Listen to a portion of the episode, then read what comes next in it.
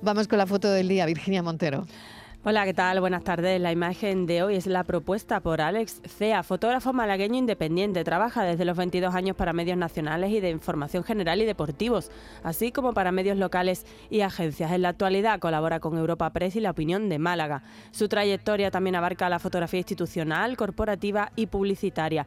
También ha ejercido la docencia en distintos cursos de fotografía e imagen audiovisual. En 2019 recibió la mención especial de los premios de periodismo Ciudad de Málaga, organizado por el Ayuntamiento y la Asociación de la Prensa Malagueña por la imagen de una embarcación de salvamento marítimo llegando a puerto tras rescatar del mar a un grupo de inmigrantes subsaharianos. Y ya saben nuestros oyentes que pueden ver la foto del día en nuestras redes sociales, en Facebook La Tarde con Mariló Maldonado y en Twitter arroba La Tarde Mariló. En muchas ocasiones la realidad supera la ficción. ¿Cuántas veces nos habremos preguntado dónde se inspirarán los guionistas y directores de cine para idear terroríficos monstruos y criaturas para sus películas?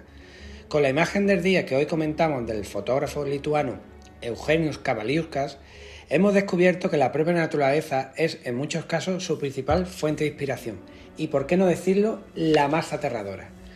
Su fotografía de la cabeza de una hormiga común, tomada usando un microscopio óptico, no solo le ha valido ganar uno de los premios Nikon Smart World, sino que también nos ha acercado a una visión muy distinta de un animal que tan desapercibido suele pasar ante nuestros ojos. Como bien ha señalado el propio autor de la fotografía, el objetivo principal de su profesión es ser un descubridor.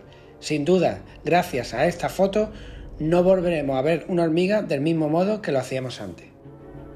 Fotoperiodistas que buscan su imagen del día. Esta era muy interesante. La tarde de Canal Sur Radio con Mariló Maldonado. También en nuestra app y en canalsur.es.